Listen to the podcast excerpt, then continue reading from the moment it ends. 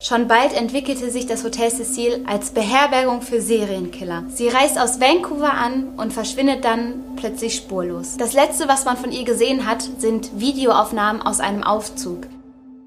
Hallo zusammen, ich begrüße euch herzlich zu einer neuen Folge von Mord am Mittwoch und ich freue mich sehr, dass ihr eingeschaltet habt. Ich muss aber direkt sagen, wenn ich mich heute ein bisschen übermüdet anhöre oder ein bisschen fertig anhöre, dann liegt das auf jeden Fall an dem heutigen Fall. Denn ich habe wirklich schlecht geschlafen die letzten Nächte. Die Recherche war sehr intensiv und verdammt gruselig, aber ich denke mal, ihr wisst, wovon ich spreche, spätestens am Ende der Folge. Die Triggerwarnung findet ihr wie immer in der Folgenbeschreibung. Ich möchte euch heute vom Hotel Cecil erzählen. Das ist ein Hotel in Los Angeles, welches nur als Haunted Hotel gilt, also als, wie sagt man auf Deutsch? verflucht, von Geistern besetztes Hotel. Ich denke mal, das trifft es so am besten. Das Hotel Cecil ist Vorlage für viele Filme gewesen. Unter anderem ist es wahrscheinlich auch die Inspiration für die fünfte Staffel von American Horror Story, die ja in einem verfluchten Hotel spielt. Wir machen jetzt eine kleine Zeitreise, um die Geschichte des Hotels am Anfang zu beginnen. Das Hotel wurde 1924 von Robert H. Chops erbaut. Für die damaligen Verhältnisse war es ein wahres Kunstwerk, denn das Hotel hatte 14 Stockwerke und war von Chops auch als hochklassiges Hotel für Geschäftsleute geplant. Also er hat sich das so vorgestellt, dass in diesem Hotel dann nur Geschäftsleute, Prominente, Leute von Rang und Namen in diesem Hotel wohnen würden. Er ließ es im Stil des Art Decors erbauen und achtete auf viele Details. Also er wollte es super schick haben, hatte zum Beispiel eine Lobby ganz aus Marmor, hat tief in die Tasche gegriffen, viel Geld dafür ausgegeben, aber hatte immer diese Vision eines Premium-Hotels, eines erstklassigen Hotels für erstklassiges Publikum in Sinn. Doch dann geschah das, womit niemand rechnen konnte und vor allen Dingen nicht Robert H. Jobs. Die Great Depression trat ein. Das war die schwerste Wirtschaftskrise in den USA im 20. Jahrhundert. Durch diese Great Depression landeten viele Leute auf der Straße, denn die Firmen konnten sich die Mitarbeiter nicht mehr leisten, man hatte kein Geld mehr für die Miete, man hatte kein Geld mehr fürs Essen und so erging es eben ganz vielen Leuten, dass sie innerhalb von wenigen Jahren alles verloren und auf der Straße landeten. So passierte es, dass das gesamte Viertel um das Hotel Cecil herum schnell als Obdachlosenviertel galt. Also die Straßen waren besetzt von Menschen ohne Zuhause und der gesamte Glanz um dieses Hotel, die gesamte Vision, die Robert H. Da sich aufgebaut hat, ging zugrunde. Das Hotel musste die Preise senken und wurde mehr und mehr Platz für Durchreisende, Leute, die Drogen nehmen wollten und das eben in einem sicheren Hotelzimmer machen wollten, Prostituierte und kleinere Geschäftsleute, die pendeln mussten und somit irgendwo übernachten wollten. Doch nicht nur das. Schon bald entwickelte sich das Hotel Cecil als Ort für Selbstmorde und Morde, als Beherbergung für Serienkiller. Wie das passieren konnte und was passiert ist, das erzähle ich euch jetzt. Schaut man sich die Geschichte des Hotel Cecils an, so fallen zunächst die ganzen Suizide, die in diesem Hotel geschehen sind, auf. Die Liste beginnt vermutlich 1931, als sich W.K. Norton, ein Mann, der unter falschem Namen eingecheckt hat, sich am 19. November selbst vergiftet hat. Nicht mal ein Jahr später erschießt sich der 25-jährige Benjamin Dodig auf seinem Zimmer und ein Zimmermädchen findet seine Leiche. Ein bekannterer Fall ist jedoch der von Grace E. Margot, einer jungen Frau, die aus dem neunten Stock des Hotels Cecils fällt. Dies geschieht 1937 und es ist bis heute nicht bekannt, ob sie nun gesprungen ist, geschubst wurde oder es ein blöder Unfall war. Bei dem Sturz verhängt sie sich in den Telefonmasten, in den Kabeln davon und stirbt dann später erst im Krankenhaus. Das jüngste Opfer war das neugeborene Kind von Dorothy Jean Parcel. Diese lebte zu diesem Zeitpunkt mit ihrem älteren Mann Ben Levin, einem Schuhverkäufer, im Hotel Cecil. Dorothy erzählt, sie habe nichts von der Schwangerschaft gewusst und sei eines Nachts wach geworden, weil sie so unglaublich dolle Bauchkrämpfe gehabt habe. Um ihren Mann nicht zu wecken, wäre sie leise aufs Badezimmer gestichen und habe dort dann ein Kind zur Welt gebracht. Das Kind habe nach der Geburt keinen Mucks von sich gegeben und Dorothy habe deswegen gedacht, es sei tot und habe es aus dem Fenster geworfen. Später konnte nicht festgestellt werden, ob das Kind vor dem Wurf wirklich schon tot war oder erst durch den Wurf gestorben ist. So wird Dorothy zunächst wegen Mordes verhaftet, später jedoch wieder freigesprochen, denn durch ihre psychische Erkrankung sei sie nicht zurechnungsfähig gewesen. Nicht viele Jahre später, 1962, springt dann die 27-jährige Pauline Otten nach einem Streit mit ihrem Mann aus dem Fenster des neunten Stocks. Hier fällt natürlich auf, dass es wieder der neunte Stock war, aus dem eine junge Frau stürzt. Jedoch ist dieser Unfall, Suizid, Mord, auch hier weiß man nicht so richtig, was es war, Besonders tragisch, denn sie fällt tatsächlich auf einen Passanten, der gerade am Hotel vorbeigeht, nämlich den 65-jährigen George Gianni und reißt ihn mit in den Tod. Neben den vielen Fällen von Suiziden verbucht das Hotel Cecil jedoch auch einige Morde und war sogar Beherbergung für zwei der bekanntesten Serienmörder. Einer der bekanntesten Fälle ist der der Black Dahlia. Black Dahlia war der Künstlername der aufstrebenden Schauspielerin Elizabeth Shaw. Bitte seid nachsichtig, ich bin nicht so gut in englischen Namen, aber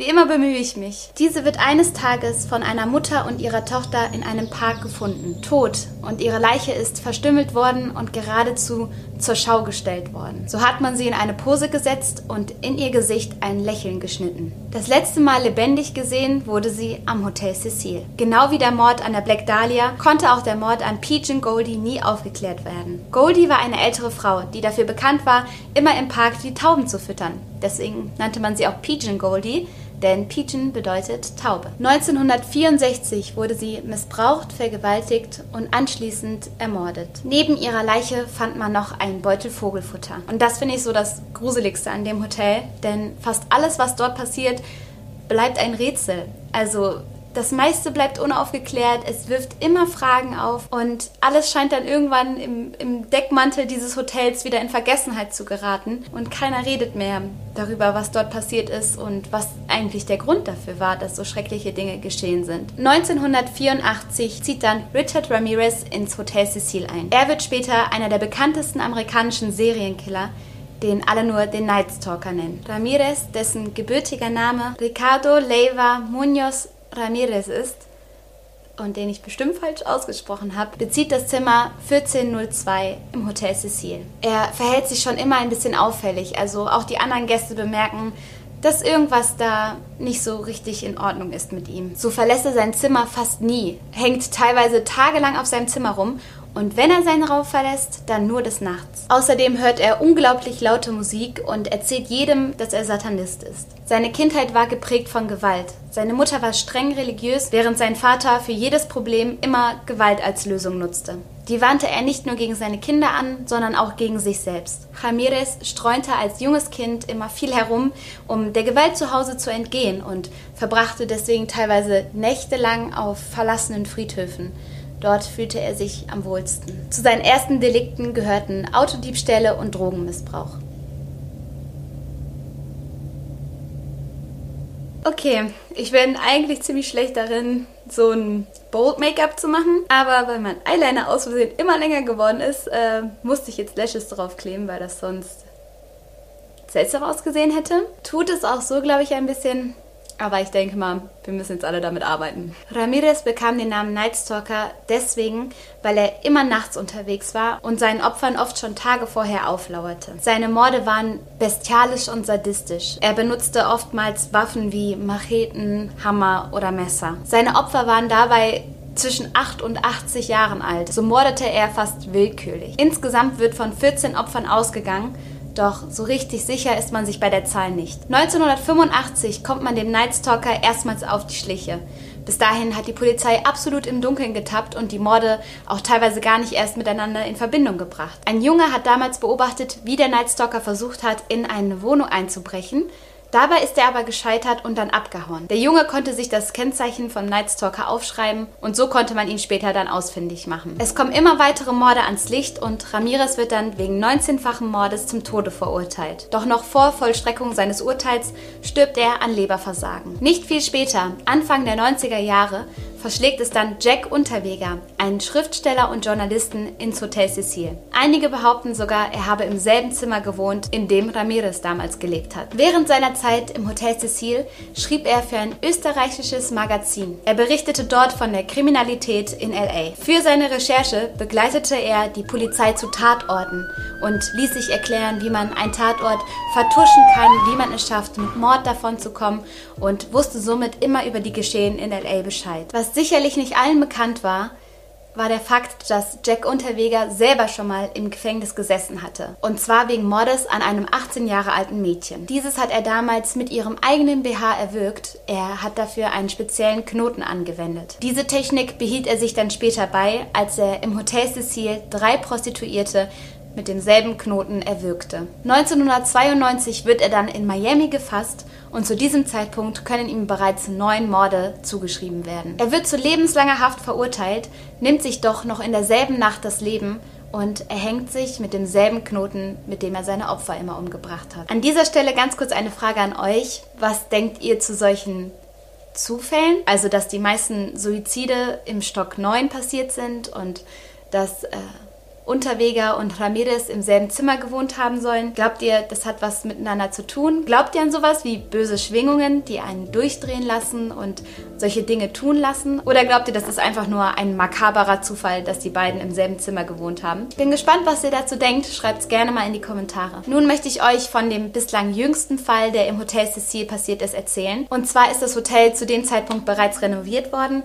und für Touristen ausgelegt worden und nennt sich Stay in Maine. In 2003 2013 versteckt es dann die 21-jährige Studentin Elisa Lam in das Hotel Stay in Maine, also in das Hotel Cecil. Sie reist aus Vancouver an und verschwindet dann plötzlich spurlos. Das letzte, was man von ihr gesehen hat, sind Videoaufnahmen aus einem Aufzug, die von dem LA Weekly Journalisten Dennis Romero veröffentlicht wurden. Das Video zeigt eine völlig verängstigte Elisa. Manche sagen jedoch, sie sähe eher aus, als würde sie mit jemandem sprechen, interagieren man sieht aber nicht mit wem. Alles in allem finden viele, dass sie hektisch wirkt, panisch und verwirrt.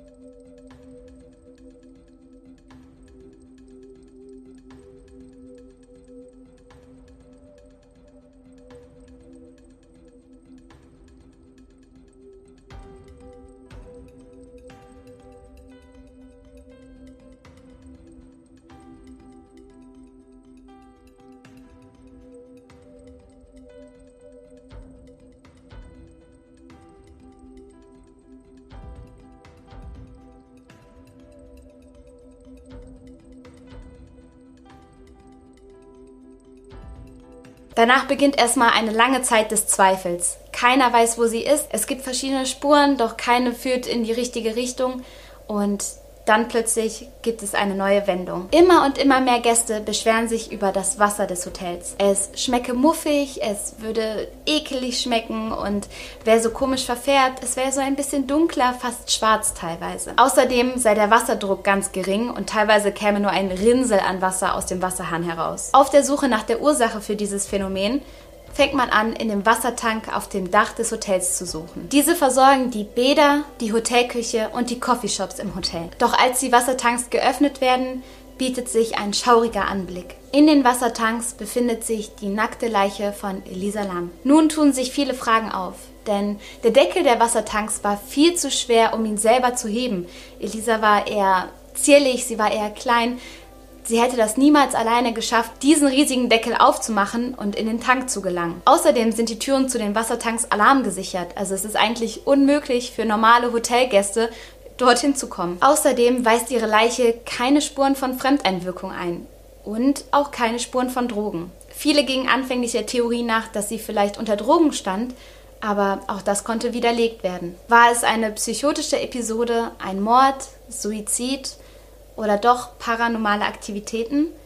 Das Internet überschlägt sich wie immer voll mit Theorien und ähm, ich bin gespannt, was ihr dazu denkt. Ich finde das sehr beunruhigend, vor allen Dingen, weil es auch hier wieder keine Lösung gibt. Es gibt auch hier wieder keine Erklärung, keine Ursache, keinen Mörder und man bleibt einfach zurück mit jeder Menge Fragen. Und ich hoffe, euch geht es aber gut und ihr habt euren Kakao genüsslich austrinken können und ja, euch hat das Ganze nicht zu sehr mitgenommen. Und dann würde ich sagen, freue ich mich darauf, wenn wir uns das nächste Mal sehen. Abonniert doch gerne diesen Kanal und dann bis morgen. Tschüss!